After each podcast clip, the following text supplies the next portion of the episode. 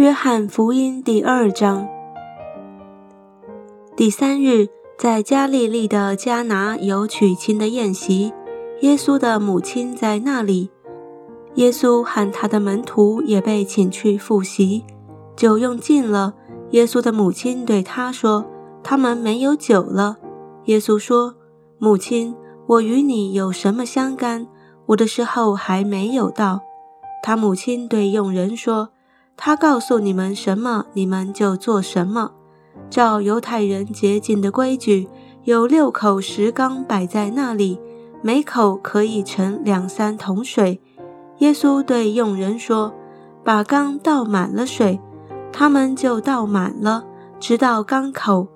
耶稣又说：“现在可以舀出来，送给管宴席的。”他们就送了去。管宴席的尝了那水变的酒，并不知道是哪里来的，只有舀水的佣人知道。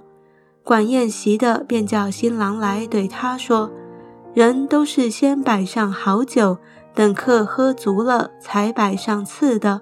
你倒把好酒留到如今。”这是耶稣所行的头一件神迹，是在加利利的迦拿行的，显出他的荣耀来。他的门徒就信他了。这事以后，耶稣与他的母亲、弟兄和门徒都下加百农去，在那里住了不多几日。犹太人的逾越节近了，耶稣就上耶路撒冷去，看见店里有卖牛羊鸽子的，并有兑换银钱的人坐在那里。耶稣就拿绳子做成鞭子，把牛羊都赶出店去，倒出兑换银钱之人的银钱，推翻他们的桌子，又对卖鸽子的说：“把这些东西拿去，不要将我父的店当作买卖的地方。”他的门徒就想起经上记着说：“我为你的店心里焦急，如同火烧。”因此，犹太人问他说：“你既做这些事，还显什么神迹给我们看呢？”耶稣回答说：“你们拆毁这殿，我三日内要再建立起来。”犹太人便说：“这殿是四十六年才造成的，你三日内就再建立起来吗？”